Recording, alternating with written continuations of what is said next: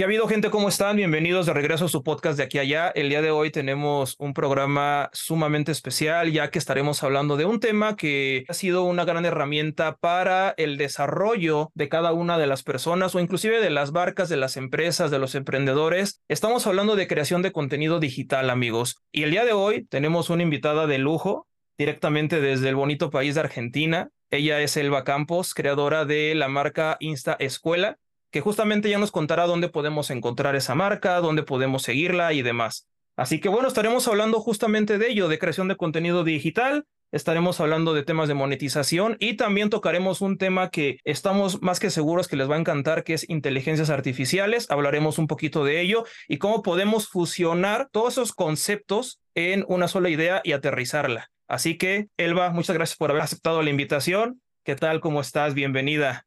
Hola Dantes, bueno, una vez más eh, te felicito por este nuevo espacio, gracias por la invitación y bueno, acá en conjunto contigo vamos a estar aportando lo más que podamos a tu comunidad y bueno, una vez más gracias por la invitación. No, a ti muchísimas gracias por haber aceptado nuevamente y bienvenida, bienvenida. Antes de comenzar hablando acerca de este tema, me gustaría que nos contaras un poquito para toda la audiencia que nos está escuchando acerca de quién es Elba y sobre todo la pregunta clave, ¿por qué Elba eligió este camino de la creación del contenido digital? O sea, ¿cuál fue la razón y el por qué? Cuéntanos un poquito de ello. Bueno, mi nombre es Elba, nací en Venezuela y ya llevo aproximadamente siete años fuera de mi país. Pasé por Panamá, un ratito por Perú, y luego llegué acá a Argentina hace cuatro años. Y bueno, todo el proceso de creación de contenido comenzó en el 2020, en plena pandemia. Comencé a hacer cursos de lo que es YouTube, cómo crear contenido en YouTube, uno que otro curso de Vilma Núñez. Me apareció por ahí la publicidad y ahí fue como que un clic con toda la parte de creación de contenido. En ese tiempo me encontraba trabajando como soporte en el área de desarrollo en una empresa de Panamá. Y bueno, me convertí en mamá y el regreso, luego del posparto, fue un poquito complejo porque, bueno, te podrás imaginar que como vivía en Argentina y toda mi familia estaba en Venezuela, le dedicaba prácticamente que todo el tiempo al trabajo, no tenía como contactos acá en Argentina, salía poco y era como que mm, se podría decir que adicta al trabajo porque no tenía muchas otras actividades a que dedicarme. Y cuando regresó del posparto, esa productividad a la cual el equipo donde pertenecía estaba acostumbrado bajó cuando me convertí en mamá. Para nadie es un secreto si tu audiencia tiene hijos, algunos sabrán que los primeros meses es un poquito complejo mientras te adaptas y duermes poco mientras atiendes a tu niño. Y todo eso impactó en la parte laboral. Cuando regresé, pues no era lo mismo, me quedaba como que horas en la computadora viendo nada más la pantalla, el cansancio, una persona que no duerme, es muy difícil que pueda concentrarse o que pueda estar viendo código de programación. Y ahí, bueno, eso genera un poquito de, no digamos que de todo el equipo, pero sí algunos que no les gustó mucho el rendimiento que estaba teniendo en ese entonces eso comenzó a hacer ruido en el equipo y se creó un ambiente, podríamos decir que no saludable para mí y decidí renunciar. Cuando decidí renunciar, yo dije, bueno, tengo que dedicarme a otra cosa y ahí fue donde me enamoré de la creación de contenido y empecé aproximadamente en junio del 2020. Como todo creador de contenido, cometiendo muchos errores, pero enamorada de lo que estoy haciendo y de lo que estaba haciendo en ese entonces. Y así comenzó esta mm, aventura de lo que es el emprendimiento digital y todo el mundo de creación de contenido, monetización y marca. Excelente, la excelente historia. Fue durante el tiempo de pandemia, más o menos, ¿cierto? Sí, eh, aproximadamente en junio, como tres meses después que hubo el confinamiento ya a nivel mundial. Sí, amigos, como lo escuchan, la verdad es que la historia de Elba es algo pues muy, muy chévere por el hecho de cómo fue que inició. Y yo que conozco a Elba también puedo decir que es una apasionada realmente de lo que hace. Y eso es creo que lo principal al momento de emprender algo, más allá de contenido digital, de programación, cualquier tipo de trabajo desde mi perspectiva, y no le pones pasión, creo que le va a faltar una de esas fórmulas claves para el resultado final. Va a haber demasiada empatía, amigos, con esta charla. Ya una vez platicada esta historia de quién es Elba y cómo fue que comenzó en esto, vamos a entrar directamente en el tema. Creación de contenido digital. ¿Cómo podríamos, ya con tu experiencia, Elba, encontrarle quizá una definición o qué significa eso para toda aquella gente que no sabe lo que es esto de la creación del contenido digital? O sea, son varias palabras que conllevan esta definición, digamos, pero ¿cómo tú, desde tu perspectiva, ya con esta experiencia, con esta expertise, cómo podrías decir hacia la audiencia de qué trata todo esto? Bueno, la creación de contenido es una herramienta, eh, ya sea para las marcas comerciales o marca personal, que consiste en crear contenido con el fin de llegar a un público objetivo. En mi caso, le hablo a creadores de contenido también y emprendedores que quieren impulsar su marca en redes sociales. Y va de esto, encontrar un nicho, aprender, estudiar, nutrirte de referentes para luego, con toda esa información, con todo ese conocimiento, compartirlo a través de las redes sociales, ya sea a través de un canal de YouTube, Instagram, un podcast como lo estás haciendo tú ahora, pero básicamente eso, estudiar, nutrirse de los temas que te gusten y estar dispuestos a compartirlo con el fin de aportar valor y también, no te voy a negar que con el fin de vivir de esto. Muchos creadores de contenido cuando comienzan les da mucho miedo cuando llegan a la parte de monetización, pero la realidad es que todas las marcas buscan ser rentables y a través de la creación también buscamos poder vivir de los que nos gustan.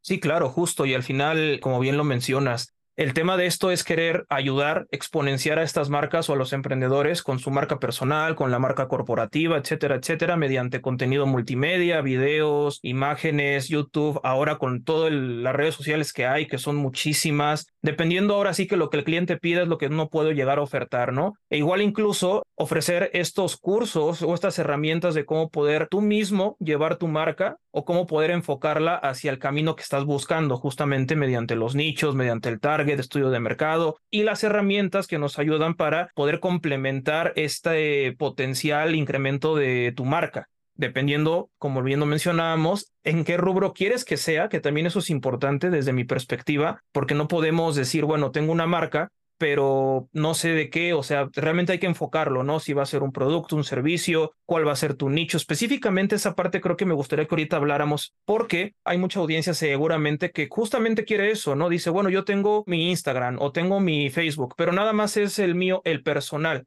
Me gustaría tener una idea o una marca o algo donde pudiese tal vez poder ofertar algo hacia la gente o a lo mejor hacerme viral por algún contenido pero cómo poder llegar hacia ese incremento tanto de audiencia como de seguidores, que realmente tenga un valor agregado, tu contenido, porque justamente dices, ok, no solamente es tener ese impulso y hacerlo, lo puedes hacer por amor al arte, pero realmente creo que llega ese momento donde decimos, bueno, también queremos monetizarlo y demás. Entonces, todos estos factores cómo los podemos sumar o cómo los podemos complementar para fusionar y poder ahora sí que mi marca ya no nada más sea mi imagen personal con mis amigos, mi familia y demás, sino también ya que sea algo que yo pueda ofertar. ¿Cuáles serían esos primeros pasos desde tu perspectiva para alguien que diga, bueno, ¿qué puedo hacer bueno, el primer paso, si tienes las redes sociales orientadas solamente a los amigos y familiares, recomendamos es crear una cuenta de cero con un tema específico. En este caso, por ejemplo, si eres nutricionista y quieres compartir tus conocimientos sobre nutrición, crearte un perfil desde cero.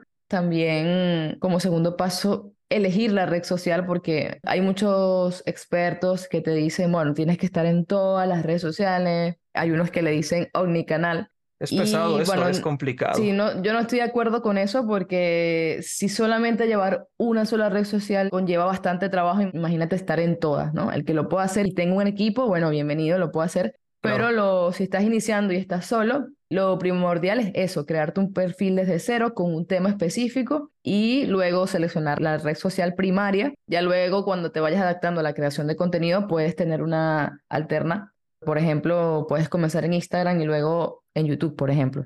Estoy diciendo como un ejemplo bien general. Y lo tercero, una de las cosas más importantes es desde el día cero pensar en cómo vas a monetizar, porque como te repito, muchos creadores comienzan y dicen, bueno, cuando tengas mil seguidores, voy a pensar en qué voy a ofrecer o qué servicios puedo darle a mi comunidad, pero realmente es algo que tienes que tener en mente desde el día cero, porque eso fue uno de los errores que yo cometí. Me dediqué a crear contenido gratuito por aproximadamente un año y cuando saqué mi primer curso, Bueno, fue como estrellarme contra un muro porque la comunidad estaba tan acostumbrada al contenido gratuito que después ya no quería inscribirse a los cursos. Ese sería como los tres pasos. Si tienes red social de amigos, créate una cuenta nueva y elige un nicho, elige un tema específico que ya luego te puedes ir abriendo otros temas, pero más fácil es posicionarse si comienzas con un tema específico. Por ejemplo, si tú quieres compartirle a otras personas cómo crear sus podcasts, por ejemplo, que ya tú tienes bastante experiencia con esto,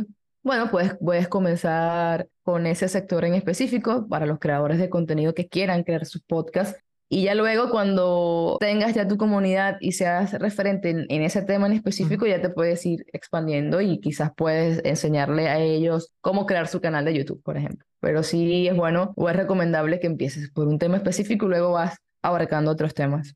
Y esto es bien interesante porque yo he visto muchos creadores de contenido que no únicamente por decir, eh, bueno, ya contaremos más adelante también esto, pero yo te conocí en Instagram pero hay muchos que se especializan en YouTube o están ahí en YouTube ofreciendo videos, hoy en día en TikTok, incluso los he visto en Snapchat, en Reddit, en diferentes plataformas que digo, ok, y aquí probablemente viene uno de los temas quizás más, digamos, complejos. Yo que a lo mejor digo, bueno, tengo una marca, estoy iniciando, vamos a ponerle un ejemplo, vamos a hacer un producto de belleza. Ok, trato de buscar a alguien que me pueda orientar hacia cómo poderlo hacer, ¿no? Y la pregunta es, con quién podría o con cuál persona puedo irme. O sea, yo pienso, ¿no? A mí luego me lo han preguntado y digo, bueno, primero ve con el que tú sientas esa empatía, que su contenido sea quizás no similar, pero que se pueda adaptar al tuyo para que efectivamente te pueda dar esas recomendaciones, consejos, aprendas al principio quizá de manera, digamos, gratuita, viendo su contenido, viendo los videos y demás, pero nunca está de más dar ese siguiente brinco a que ya directamente pues hables con la persona de ser posible y te pueda ahora sí ir de la mano o enfocando hacia cuáles son esos pasos a seguir.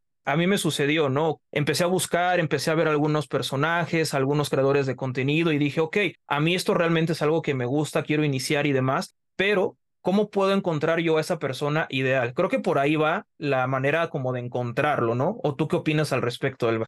Bueno, en mi caso me gusta mucho conseguir mentores que se note que están hablando con sinceridad. Ahora mismo, cuando pasamos la pandemia, se explotó todo esto de lo que era emprendimiento digital, ventas online y sí veía como muchas personas creaban contenido pero no de manera honesta. Entonces eh, forzaban la venta publicando posts como que a 5 mil dólares con tu canal de YouTube o cómo ganar 100 mil seguidores en un día, casi que decían eso para vender sus cursos. Y para mí, en mi experiencia, yo siempre busco mentores que expongan también su lado realista. Emprender, por ejemplo, no es fácil, la creación de contenido y para muchos, pues no es un secreto que cuando estás construyendo tu marca, los dos primeros años es como el cuento del bambú que siembras un bambú y a los siete años que realmente estás viendo el fruto y riegas y riegas y no sale nada durante todo ese tiempo.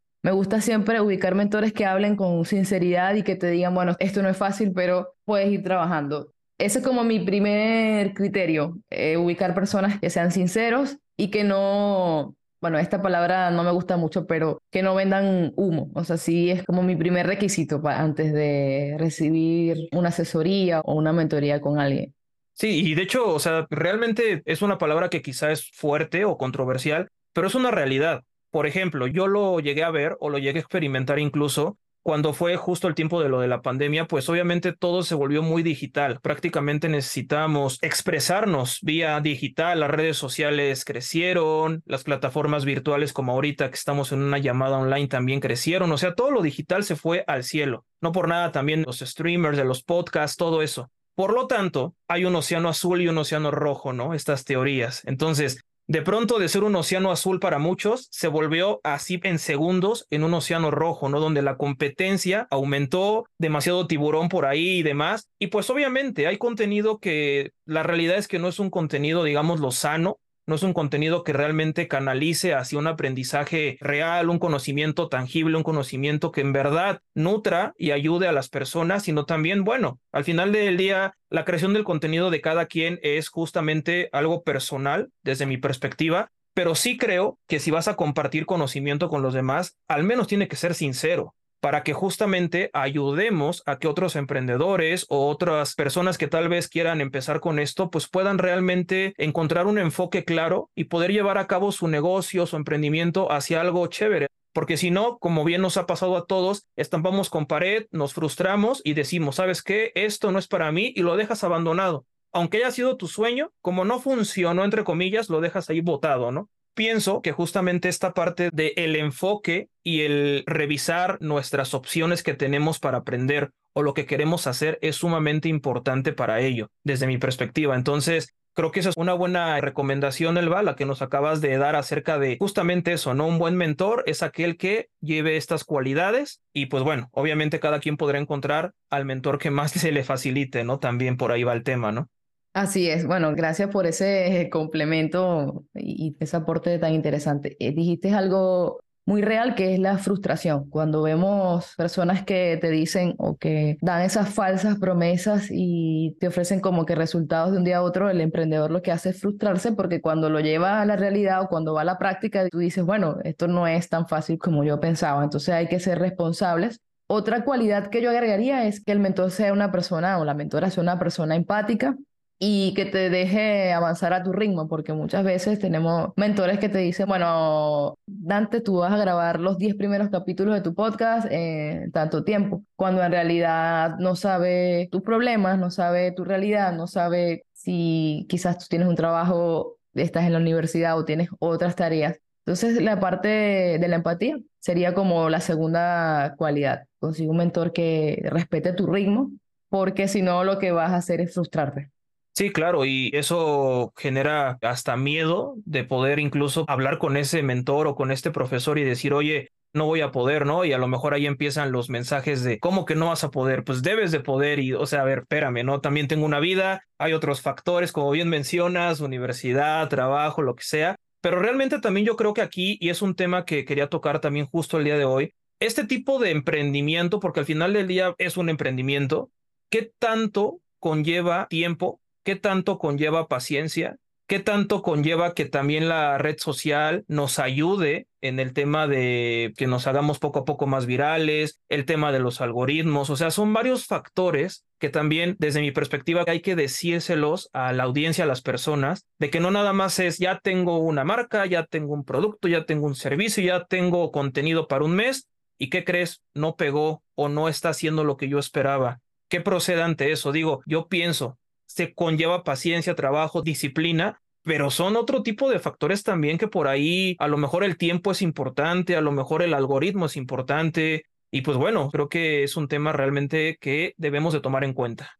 Bueno, lo primero que yo recomendaría en esta fórmula que tú acabas de decir de constancia, tiempo, paciencia, Primero, agregaría educarse. Si vas a empezar en Instagram, pues busca un referente que te enseñe cómo funciona Instagram o si vas a empezar con un podcast, edúcate con alguien que ya haya creado podcast. Si no tienes la posibilidad de pagar una asesoría privada, bueno, en YouTube hay miles de personas que te enseñan. No necesariamente tiene que ser de pago, pero puedes ir a alternativas gratuitas. Como te comenté en YouTube, hay miles de personas que te enseñan de muchos temas pero en sí, si decides, eh, tienes que estudiar. O sea, ya sea de forma con el contenido gratuito o con el contenido privado, tienes que estudiar. Ese es el primer paso.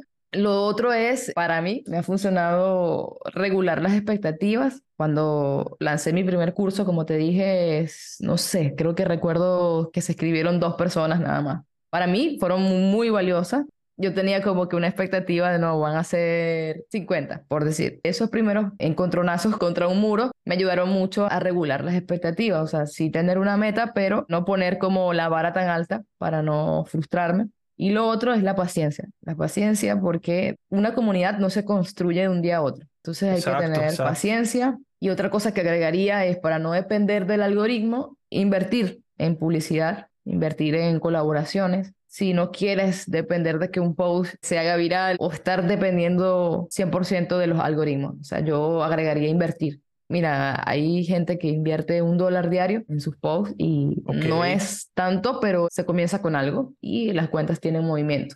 Entonces, para no depender del algoritmo, sí, invertir, porque es como una balanza, o sea, si no inviertes en publicidad, tienes que invertir mucho tiempo creando contenido para construir una comunidad orgánica.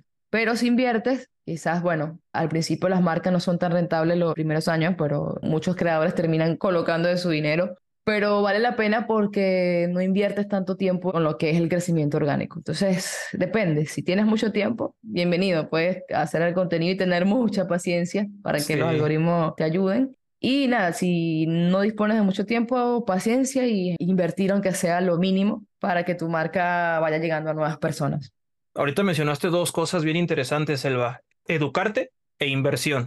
Son dos cosas que en cualquier emprendimiento son pilares. O sea, es una parte importantísima, la educación. Y justamente, mira, va de la mano con la idea original por la que yo busqué este podcast, transmitir ese conocimiento de personas como tú, de los otros invitados y demás, que nos pueden compartir ese mensaje que a lo mejor mueve a una persona, pero ya movimos a alguien, ¿sabes? Ese es justamente invitar a que la gente investigue, a que la gente pregunte, a que la gente se asesore, a que la gente simplemente por ella misma vaya y vea un video en YouTube o busque un libro, algo, generar esa espinita, esa cosquilla de si este tema te está gustando, pues bueno, bienvenido, aquí está Elba, habrá quizá otras personas, digo, al final el conocimiento es tan grande, tan gigantesco que ahí está. Nada más el tema es tú ir y caminar y poder ir agarrando poco a poco lo que más te favorezca. Y en segundo lugar, como bien mencionas, esa parte de la inversión. Fíjate, es algo bien interesante porque mucha gente menciona ese crecimiento orgánico dentro de las redes sociales. Y es normal, digo, al final quizás tú digas, bueno, quiero ver cómo va pegando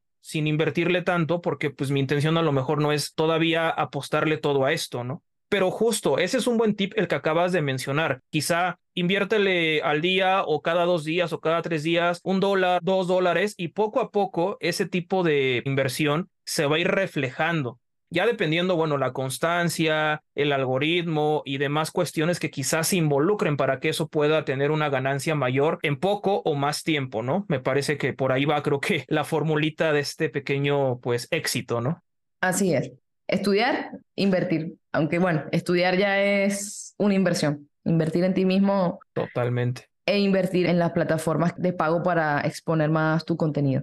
Y es bien interesante esta tecnología de las plataformas, de las redes sociales y demás, cómo han también evolucionado o han hecho crecer esta parte, digamos, educativa, ¿no? Que anteriormente era el clásico libro de texto o la clásica temática de escuela y ya, ¿no? Ahora con todas estas herramientas que ha habido y también tocaremos el tema de las IAS, pero toda esta información que tenemos ahí ha tenido una evolución bastante significativa. Entonces, incluso ha habido gente que siendo estudioso, digamos, empírico, de ver videos, seguir reels, seguir clips, seguir shorts, contenido fresco y rápido, ha aprendido bastante para poder llevar a cabo y poder ofertar un servicio, incluso hasta sin tanto estudio. O sea, esta evolución ha sido una cosa impresionante con todo esto que ha sucedido en esos últimos años, ¿no? Sí, tal cual. Bueno, me hiciste recordar a un creador de contenido que sigo, que eh, él explica inglés y es tal cual como tú dices. O sea, él explicó el verbo to be en su canal en 10 minutos y había gente comentando de que esto fue lo que yo traté de aprender en tres años, algo así. A veces pasa. Excelente, Elba. Pues vamos entonces a pasar al siguiente tema que va de la mano con esto, el tema de la monetización. Pero vamos a explicar un poquito más acerca de ello a toda la audiencia, la gente que nos está escuchando, que al final del día, un emprendedor, sí, es amor al arte, sí, le metes pasión, sí, lo que quieras, la parte romántica de todo esto. Pero ya entrando en materia de, pues, generar una ganancia, ¿cómo podemos monetizar toda esta información? A mí me queda claro que hay publicidad, hay membresías, hay suscripciones, patrocinios, colaboraciones, marketing. Vaya, hay diferentes formas, pero igual sería interesante poder compartir con la gente para que a lo mejor digan, ok, no me desanimo porque sí hay maneras de monetizar, pero hasta qué punto también se puede empezar a monetizar. Desde tu perspectiva igual, Elba, ¿qué nos podrías compartir de ello? Bueno, la clave primero, Dante, es que el emprendedor trabaje lo que es el merecimiento. Yo pasé aproximadamente dos años creando contenido y mi monetización casi que fue nula porque tenía que trabajar la base que era el merecimiento. Ya después eso lo trabajé con mi psicólogo, o sea, sufrí unos ataques de ansiedad hace como un año. Después que renuncié a mi trabajo, empezaron los ataques de ansiedad y bueno, se desataron varios hasta que tuve que buscar ayuda. Pero eso me sirvió bastante porque aproveché en ese combo en esa ayuda que me prestaron a trabajar el merecimiento. Entonces, primero, si no te crees merecedor o no crees que alguien pueda pagar por lo que tú sabes, ya ahí estamos como que arrancando con una silla con tres patas prácticamente. Ok. Lo primero es el merecimiento. Si usted no se cree merecedor, a usted a nadie le va a comprar una capacitación o un libro o ninguna marca se va a acercar a ti ofreciéndote para que hagas una colaboración. Lo segundo es no tener vergüenza a vender, porque muchas veces eso también me pasaba a mí. Yo decía, no, ¿cómo yo le voy a vender a las personas? ¿Cómo voy a crear un post de venta? Y la realidad es que no vas a monetizar si tú no sales a vender. Esa sería como la segunda clave. Y no necesitas tener que si, bueno, voy a esperar llegar a mil para sacar mi curso. No. Vender desde el día cero, porque muchas veces se romantiza. Está bien, a mí me gusta lo que hago, pero en mi caso yo emigré de Venezuela y pago alquiler, pago servicio, el micrófono si tú que estás en este mundo sabrás que el micrófono es bueno, tiene su valor y sí, Sí, sí. Entonces, eso, empezar a monetizar desde el día cero porque es un trabajo también la creación de contenido.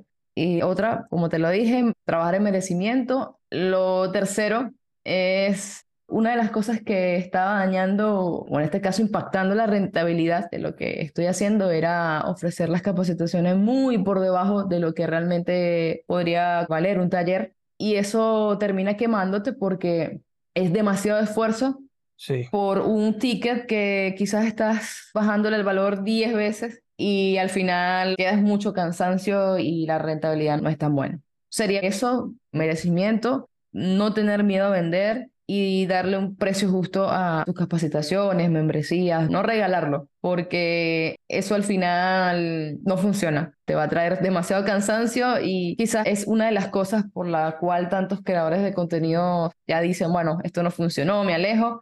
Y es por eso, porque no le ponen un valor justo a su producto y siempre dan un precio menor y eso termina la rentabilidad de, tu marca.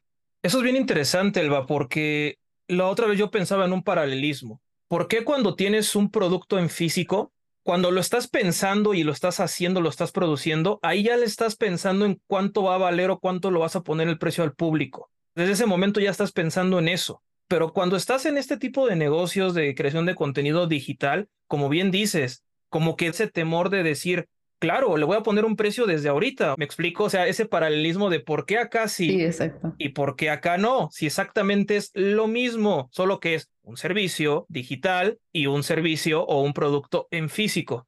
No tengamos ese temor a ponerle un valor a tu trabajo digital, porque creemos que la gente no lo va a ver, creemos que la gente no lo va a aceptar. Al final del día, mercado hay para todos mientras tu trabajo sea con esa honestidad, con esa transparencia y con querer aportar algo a la sociedad, creo que se va a vender solo. Obviamente hay que irlo sembrando, hay que irlo regando como una plantita para que vaya creciendo y vaya obviamente aumentando cada vez más, ¿no? Sí, así es. Estoy de acuerdo contigo. Y bueno, así, es como una plantita que tienes que ir regando y bueno, ya se lo repetí, no se vayan por debajo, o sea, estén, si el producto que están creando, así sea digital, aporta mucho valor, póngale un precio justo para que puedan monetizar. Claro, totalmente. Después quizás entraría el tema de cómo puede aplicar a lo mejor en tendencias de venta como, no sé, Black Friday, Hot Sale, donde a lo mejor ya tú puedes agregarte a esa tendencia, ¿no? Me gustaría que nos contaras, bueno, ya nos dijiste el reto de todo esto de la monetización, que es cómo vas a vender, ponle un valor justo y sobre todo que esas barreras, chao. Pero hay dos temas que se me hacen también interesantes uno de ellos es, una vez entendiendo el servicio que estás ofreciendo o el contenido que estás creando, y digámoslo esto de manera quizá un poco general, pero tratemos de aterrizarlo, ¿cuál sería el cliente o los clientes ideales y las ventajas que uno le puede poner hacia el producto o servicio que esté ofreciendo? ¿Cuál crees tú que sean esas tanto ventajas como clientes? ¿Te refieres a las ventajas de tener un cliente ideal? las ventajas de tener un producto que obviamente para uno mismo es el ideal, que es lo que estamos vendiendo nosotros, y también la ventaja de que el cliente lo esté consumiendo. Ok. Bueno, esto me pasó a mí cuando comencé a crear contenido. Tenía un servicio, una capacitación que era crecimiento orgánico.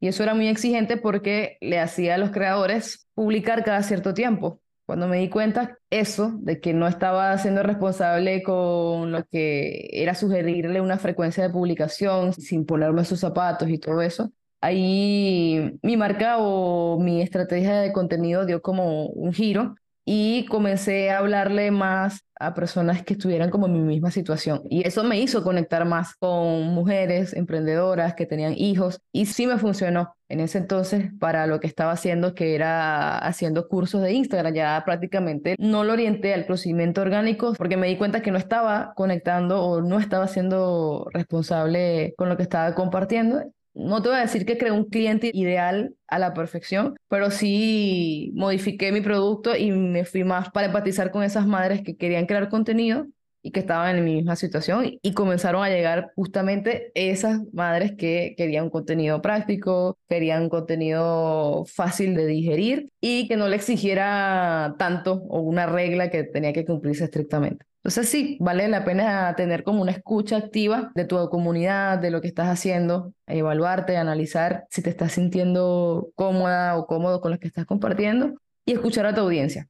Escuchar a tu audiencia, en mi caso, eran madres como yo que me escribían. A veces colocaba una foto de mi hijo y me decía, ¿cómo haces para crear contenido? A mí no me da tiempo. Entonces esa escucha activa hizo que yo cambiara y dirigiera mis formaciones a ese público en específico. Totalmente, o sea, te dio idea incluso, o sea, te fue como que el mismo entorno navegando hacia donde tenías que ir, ¿no? Sí, y también autoevaluarse, porque cuando empecé, por ejemplo, te podría sugerir a ti, publica tres veces a la semana y cuando yo llegó un momento que publicar tres veces por semana era como que, bueno, me hacía descuidar otras áreas de mi vida y entonces ahí dije, Dios mío, no puede ser que yo esté recomendando esto si veo que es tan complicado. Entonces, bueno, eso, la parte de la honestidad, de evaluar si lo que estás compartiendo te hace sentir bien o no y replantearse y escuchar a la audiencia para que la misma audiencia te va diciendo quién es tu cliente ideal. Totalmente. Y aquí una pregunta así muy, muy específica. En el tema de las aplicaciones móviles, de las apps, hay un dato que es bien interesante. Nos decimos a nosotros cuánto te cuesta tu usuario o cuánto te va a costar ese cliente, ¿no? Justamente para empezar a darle un valor tanto tangible como intangible, dependiendo cómo lo vayamos viendo.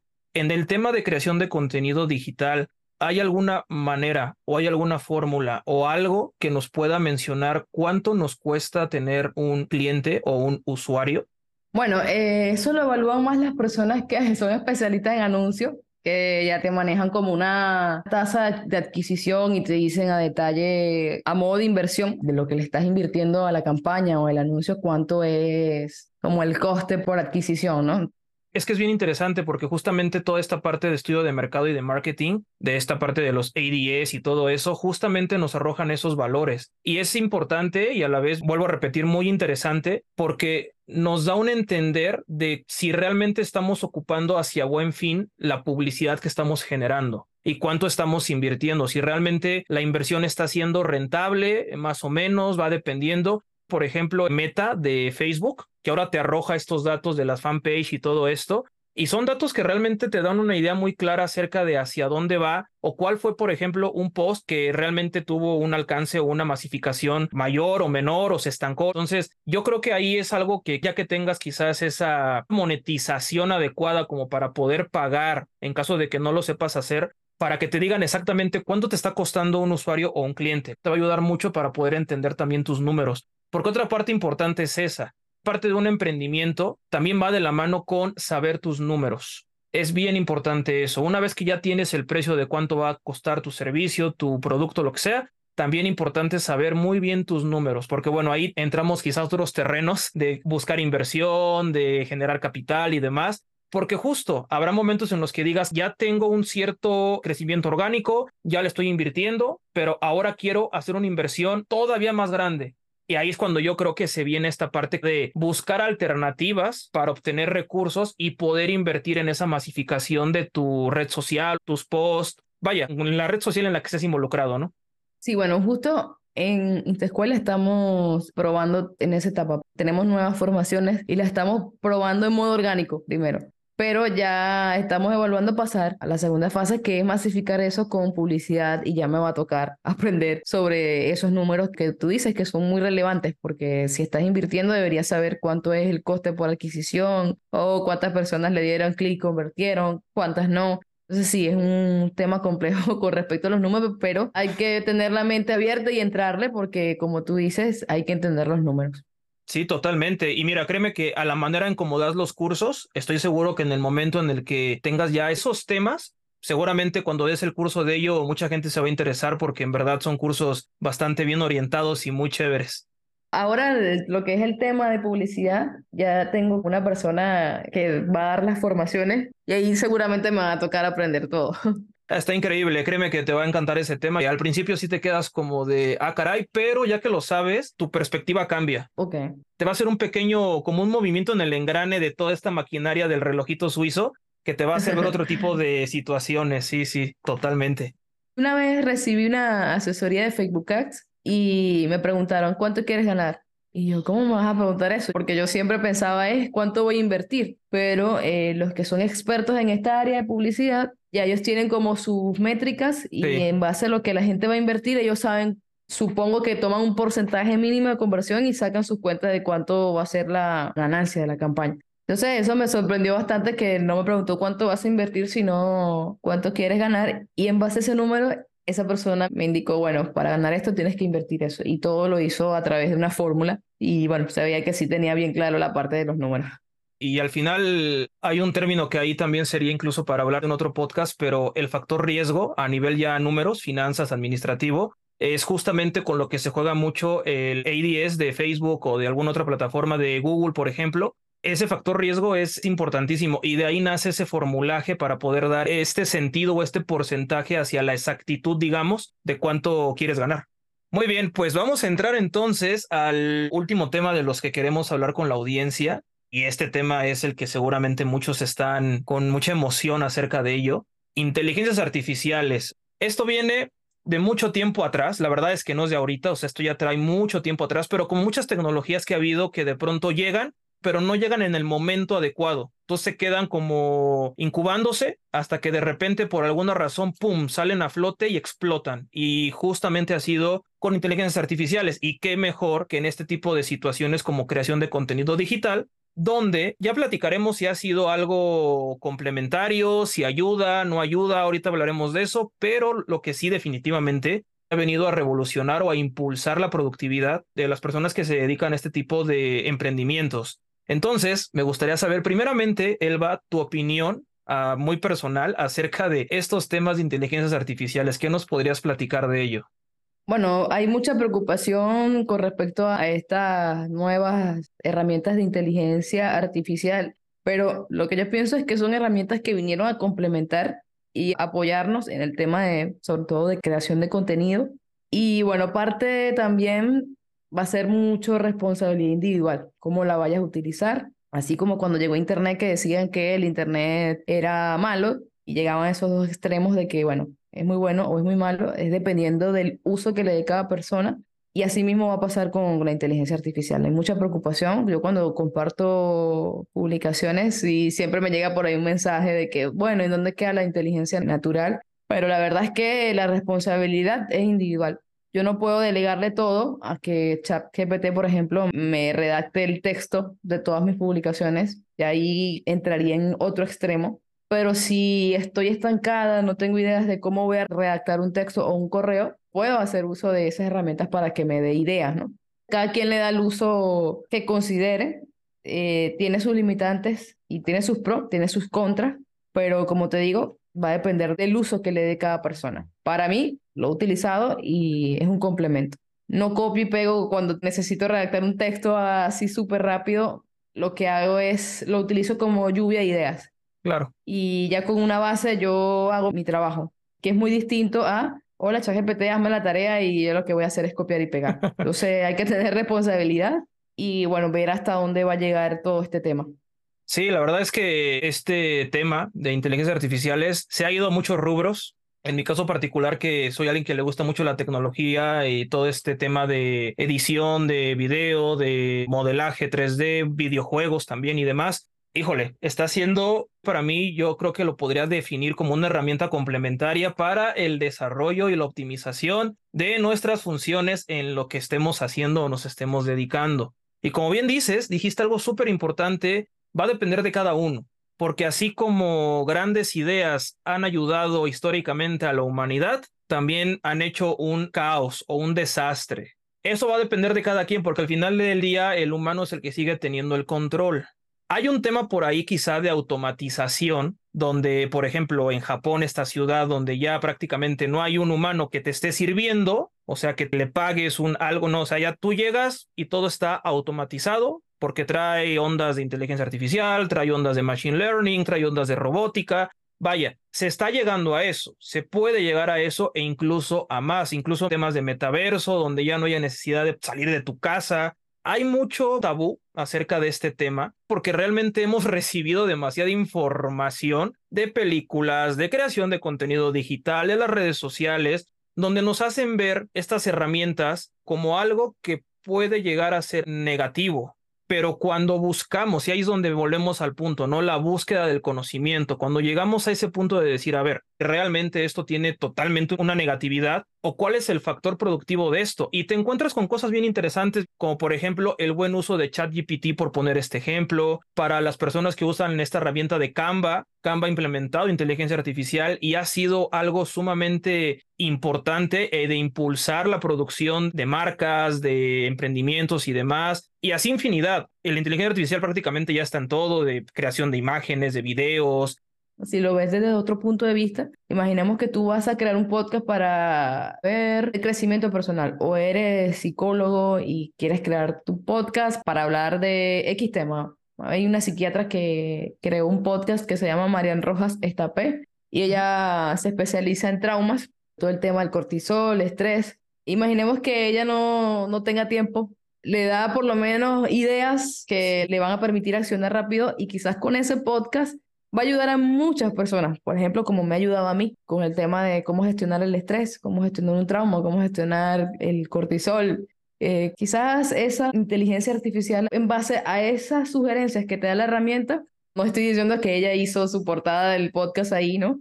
Quizás ella, si hubiese utilizado una herramienta de esa, tuviese como que, bueno, así quiero mi portada. No la va a hacer quizás igual como se lo dice la herramienta, pero tiene una inspiración o tiene una idea, una referencia de cómo quiere que sea. Y eso lo va a ayudar a tomar acción para crear un podcast más rápido, por ejemplo. Entonces, tienen diferentes puntos de vista. O sea, también depende del fin para que lo vayas a usar. Si lo vas a usar para ayudar a otras personas, vale la pena que te haya dado una sugerencia de, los colores de tu marca, del título, etcétera.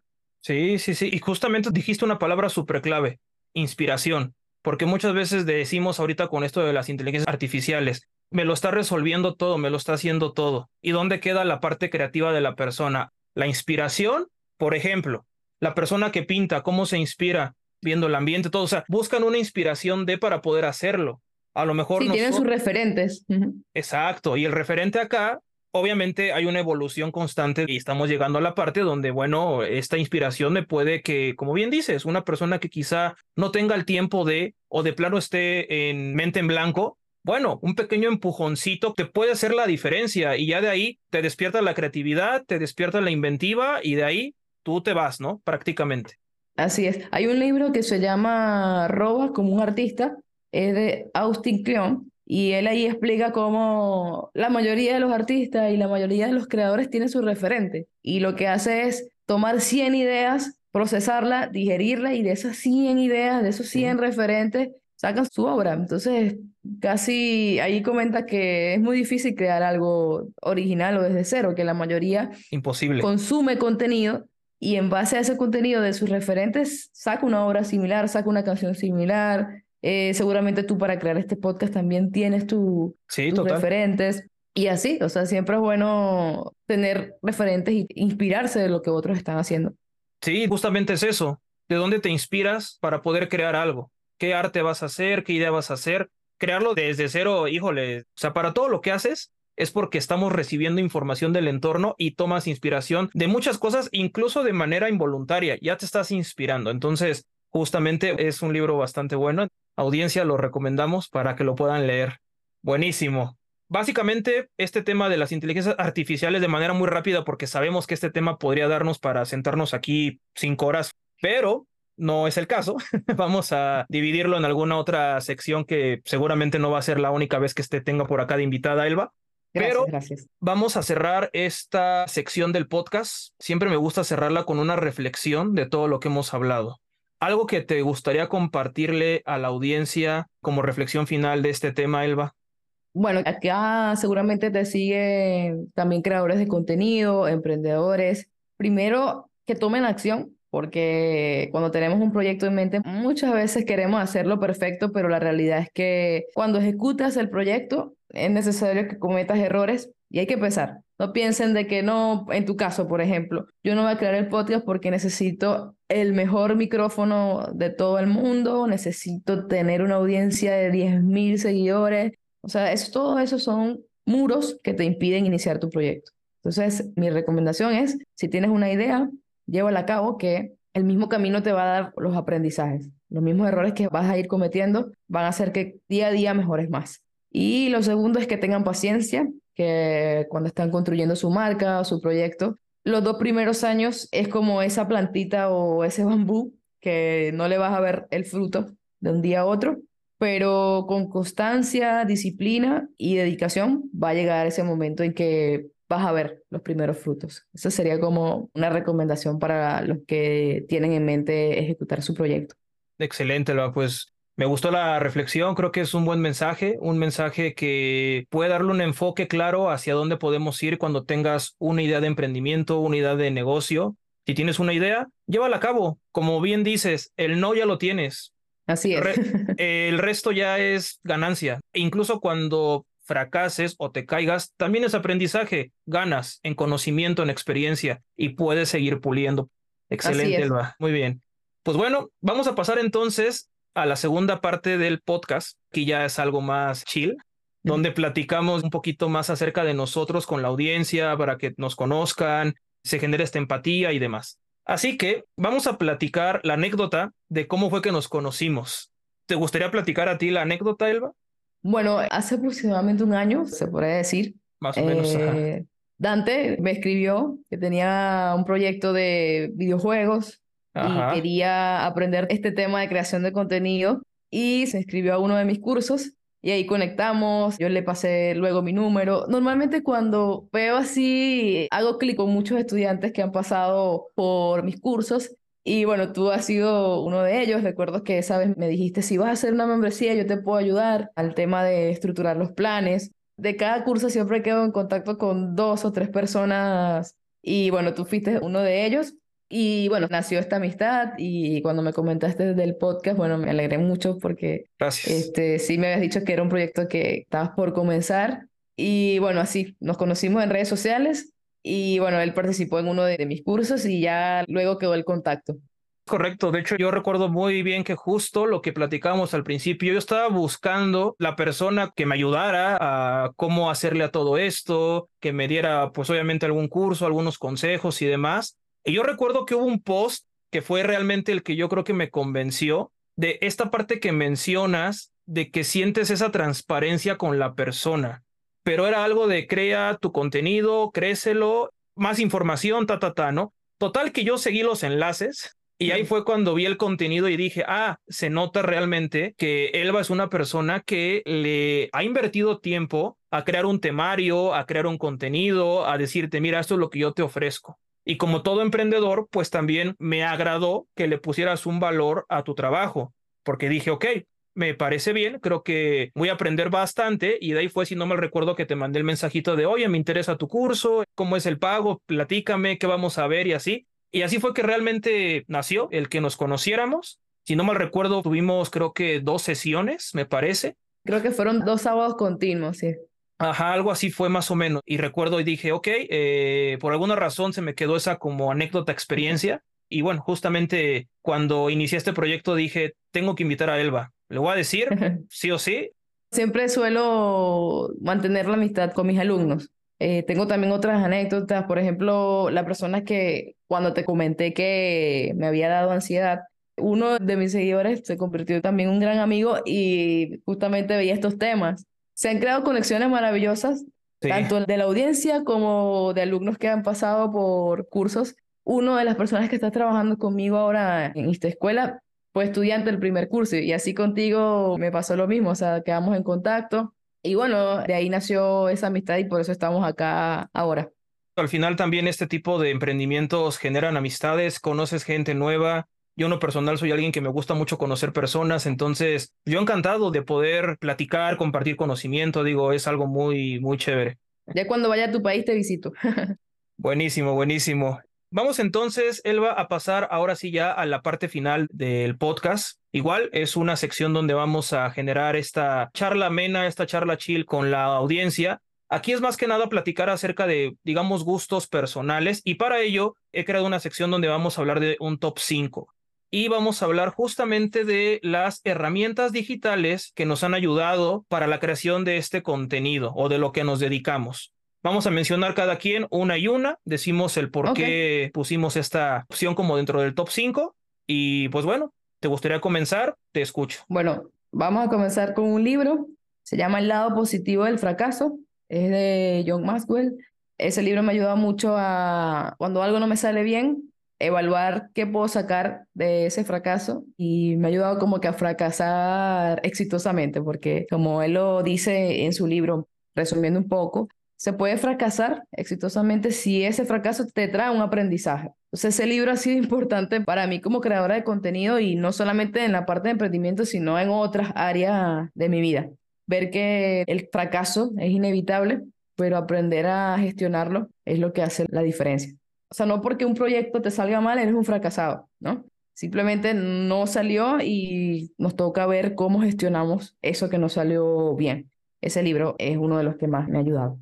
Y es bien importante porque gestionar con el fracaso, una palabra que suena, digamos, fuerte para muchos, para otra es la manera más importante de enriquecer tu conocimiento, pero eso aplica hasta para la vida cotidiana, o sea, no nada más para un negocio. Entonces, me parece excelente para un emprendedor, es, increíble esa palabra. Bien, bueno, yo voy con como tal un concepto que es algo de los temas que más me han gustado y que sin duda ha sido un impulso muy grande para poder desarrollar todo esto a lo que me dedico y demás, y es el neuromarketing. Toda esta parte de las neurociencias me llama la atención, siempre me ha gustado, pero en específico el marketing siempre ha sido algo que para mí ha sido una cosa increíble, me gusta demasiado ese tema y específicamente el neuromarketing, el cómo es ese comportamiento o ese posicionamiento de las marcas dentro de la mente humana, ¿no? Suena un poco fuerte el concepto, pero es tal cual la realidad bien enfocado, ¿no? Todo esto, el crear un negocio, el crear un emprendimiento, el crear una marca, tu branding tal cual, conlleva eso, cómo poder posicionarlo no solamente en la mente del consumidor o en la mente de las personas, sino también dentro del mercado al que tú estés accediendo y dentro de la competencia que haya. O sea, es todo un estudio, es todo una herramienta funcional para a lo que te dediques, tu emprendimiento que tengas o incluso tu trabajo cotidiano. Y para ello hay varios libros interesantes. Uno de ellos puede ser, por ejemplo, Small Data de Martin Lindstrom, me parece que se apellida, ese libro es interesante porque nos habla justamente de cómo poder enfocar toda esta información que tenemos y hacerlo de una manera tan simplificada y cómo eso lo puedes tú canalizar hacia el día a día o hacia tu marca que estés desarrollando. Entonces, bueno, en general es un concepto, neuromarketing, es sin duda algo que tenía que mencionar para este top. Está en tu top 1. Yo en, el, en, el uno, en el uno de tu top 5. No sé, puede ser, puede ser. Bueno, eh, yo continúo con herramientas. A ver, por ahí si hay diseñadores escuchando este podcast, por favor no se asusten. Eh, como herramienta que me ha ayudado a crear contenido, Canva. La verdad que sin Canva no hubiese dado el paso para la creación de contenido porque no me familiarizaba mucho con las herramientas de diseño y esa sí fue una de las que me ayudó a tomar acción no está como que enfocada a diseñadores, simplemente a, emprendedores que no se sienten como que tan bien con las herramientas complejas de diseño y eso ha, sido una de las herramientas que me ha acompañado durante todo este tiempo a crear contenido más fácil. De acuerdo, y al final, digo, Canva hoy en día ya la marca está sumamente posicionada. De hecho, no sé si te llegó la invitación, Elba, seguramente fue el aniversario de Canva e hicieron una conferencia en vivo, que igual está en YouTube por si no la viste. Y pues ahí mencionaba, ¿no? Que ya tienen dos grandes clientes como Expedia y como Zoom. O sea, ya son marcas grandes que están 100% comprometidas con Canva. Ah, qué bueno. Y no sé si conoces su historia. Es una empresa que comenzó en un apartamento alquilado. No sé, la chica como que le costó crear su libro en la universidad y cuando vio que era tan complejo diseñar un libro, crearon esa herramienta web para hacer libros, luego evolucionó a lo que es Canva. Ok, perfecto, Canva, sí. Eh, ok, en mi segundo lugar pondría sin duda la plataforma de Twitch. Es de alguna manera también crear contenido mediante en vivos, jugando cosas, eh, platicando con la gente, video reaccionando a algo. También ahí es un mundo de cómo poder con esa marca que creaste de ti irla creciendo. Hay plataformas que te ayudan para implementarle templates, banners, panels, diferentes cosas que puedes ir metiendo. Entonces, sin duda alguna, es una plataforma para mí que me abrió las puertas en este mundo del stream, pondría a Twitch. Ah, excelente. No lo he probado, fíjate, pero voy a ver si... Deberías intentarlo. Yo creo que por ahí puedes crecer muchísimo, Elba, ¿eh? de verdad que sí. Sí sigo algunos, pero de mm, desarrollo. Voy a ver si la pruebo porque sé que ellos hacen streaming por ahí. Bueno, como tercera herramienta, los podcasts me han ayudado muchísimo. Me han acompañado en todo este proceso de emprendimiento digital ahora escucho el tuyo, eh, gracias, eh, decir tu podcast, que es el más reciente. Me ayuda también Oso Traba, el podcast de Oso, creo que es mexicano también, eh, se llama Cracks, de startups también, ese tipo de podcast. Y bueno, o sea, han sido una herramienta muy importante para mí porque es un formato que puedo consumir mientras estoy haciendo otras cosas de la casa o trabajando. Es un formato bien cómodo, que no te exige si tú vas en una bicicleta, tú puedes ir escuchando tu podcast y capaz no le prestas 100% atención, pero un 90% te queda. Eso también ha sido parte de mi camino, consumir podcasts que me ayuden y ha sido como un acompañamiento. Sí, no, la verdad es que los podcasts igual desde pandemia se pusieron como todo lo digital de moda, de tendencia. Contenido de podcast hoy en día hay de muchísimas cosas y no es que de todo lo que te imagines y justo contenido que puedes estar haciendo otras cosas y escuchando lo que te gusta, ¿no? Muy bien, muy bien. Bueno, eh, quieras decir también tus podcasts favoritos. Ah, sí, claro, claro. De hecho, iba a mencionar igual justo ahora que estoy en este mundo de los podcasts, tenía que entrar en el top sin duda. Podcast, que también es una creación de contenido digital. Es una herramienta donde se puede dar a, a conocer algún tema y bueno, específicamente aquí sí me gustaría mencionar lo que comentábamos hace un momento del tema de la inspiración. Para mí, uno de los podcasts que me inspiró, incluso por el tipo de contenido que tengo, que es de cultura general, poder invitar a cualquier persona a hablar de lo que sea, es un podcast que se llama The Wild Project. Es español, nació Proyecto Pandemia, justamente, un poquito antes incluso, y me gustó mucho la manera en cómo lo ha estado llevando, porque literal, de pronto te puede traer a alguien de ciberseguridad y al día siguiente te trae alguien de UFC, ¿no? Artes marciales mixtas. O sea, es así de random puede sonar. Es como creativos también, no sé si conoces ese podcast de México. Ándale, de Roberto Martínez, de Creativo. Ajá. Algo similar. Acá la diferencia probablemente sea que este podcast que te platico, él sí se va largo. O sea, yo he escuchado podcasts de él de cinco horas, por ejemplo. Wow. Y me agrada. Aparte, creo que tiene una manera muy chévere de llevar la plática, eh, muy amena y al final, de ahí justamente fue que nació esta idea. Es el que pues me inspiró como para decir, ok, me gusta también a mí platicar con la gente de cualquier cosa, creo que te enriquece, te da conocimiento, tú compartes, entonces, ¿por qué no hacerlo? Y la verdad es que hoy en día está gustando, eso me agrada mucho. Sin duda tenía que poner esto como parte de este top. Ah, excelente, excelente. Lo voy a escuchar entonces. Ese es otro apunte. vale, vale, vale, buenísimo. claro que sí. Así son los podcasts que similares a los que yo escucho. Por ejemplo, el de Cracks. Así, un día te habla de medicina funcional. Entonces tú aprendes mucho de cómo te puede impactar tu vida el ejercicio, manejar el estrés. Y otro día, no sé, habla de liderazgo. O sea, son temas muy interesantes y va variando. Vamos entonces con nuestra cuarta opción. Bueno, mira, podría agregar un mentor también en la parte de creación de contenido. Me ha ayudado mucho consumir contenido de Juan Lucas Martín. No sé si lo conoces, es de México. No, no lo conozco. Es un psicólogo. Ok. Y me ha ayudado muchísimo en la parte personal. Lo pondría como uno de mis creadores de contenido favorito.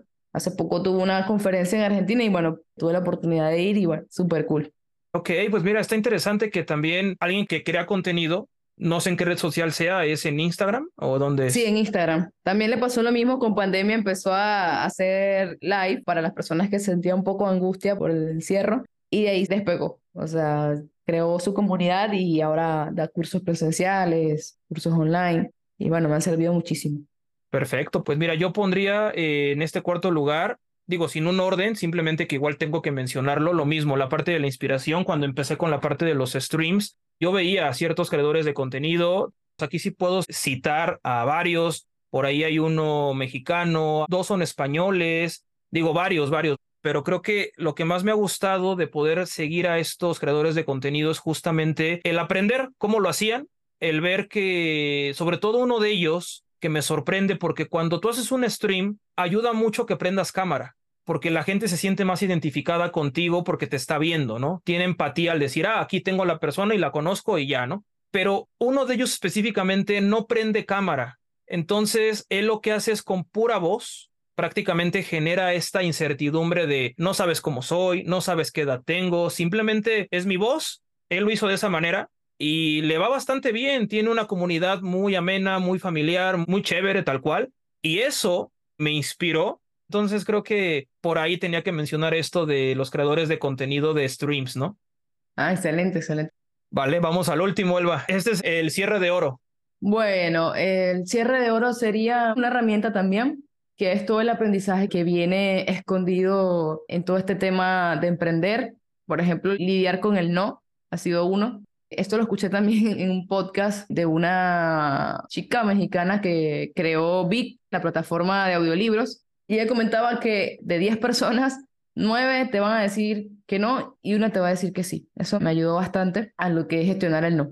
Entonces, cuando ella comentaba que cuando tú quieres tres sí, bueno, tienes que tocar 30 puertas, ¿no? Entonces, agregaría a este top todo el aprendizaje que te deja emprender no solo en el área de emprendimiento, sino en el área personal. Yo aprendí a gestionar el no gracias a Instagram, porque pasa que de 10 personas que te preguntan por el curso, una se inscribe. Entonces, cuando aprendes eso y lo llevas a otras áreas de tu vida, es interesante.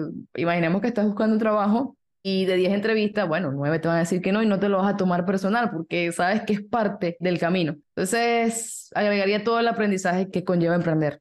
Sí, está increíble. Ese fue un cierre de oro increíble, increíble. De hecho, mi último tema también va muy de la mano con eso. El hecho de ser personas emprendedoras nos hace tener ese feeling o esa empatía, el no, el rechazo, el cerrarte puertas y todo eso que conlleva el emprendimiento. Muchas veces es una realidad que a lo mejor ya suena muy trillado, pero es muy realista, que ya estando afuera es muy diferente a como lo veas en la teoría. Entonces, aprendes muchísimo, Digo, por supuesto, que el emprendimiento es una manera, también el trabajo, eh, digamos, el normal de jornada laboral, es otro tipo de perspectiva, pero en este caso para nosotros el emprendimiento ha sido una cosa espectacular por todo lo que hemos aprendido, por todo lo que hemos logrado, por todo lo que hemos fracasado, por todo lo que hemos tenido éxito, pero sobre todo quiero cerrar mi top aumentándole algo a esta palabra de emprendimiento que varios de mis mentores me la han dicho, si vas a hacer algo, ya sea tu idea, buscar socios, buscar inversión,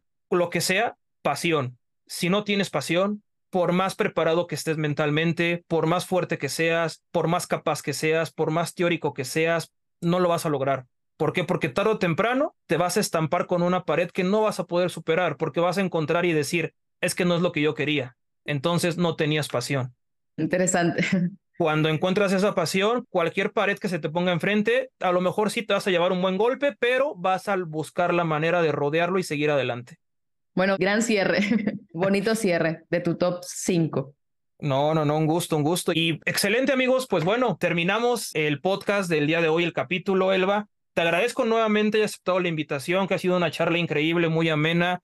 De verdad que esperaba mucho esta plática porque sé que es algo que va a enriquecer mucho a la audiencia, a mucha gente. Y pues nada, espero que no sea la última vez que te tengamos por acá de invitada, Elba. No, bueno, muchas gracias, Dante, por tu invitación. Eh, acá disponible también para todo lo que te pueda aportar y también recibir de ti y de todo lo que has aprendido también en tu camino. Y, y bueno, saludar a tu audiencia, que gracias por habernos escuchado, acompañado y que bueno, seguramente por ahí viene otro capítulo. Nada más por último, ¿cómo te pueden encontrar en Instagram? Bueno, es sencillo, es Insta de Instagram y escuela. Ya por ahí me consiguen y me pueden enviar mensajes y con gusto pues le voy a estar respondiendo. Claro que sí, amigos. Ya escucharon, Elba Campos, arroba Insta Escuela, excelente para creación de contenido digital. Y bueno, amigos, esto fue entonces de aquí a allá. Muchas gracias. Yo soy Dante y nos estamos viendo a la próxima. Bueno, un abrazo de aquí a allá. Exactamente. Chao. Chao, chao.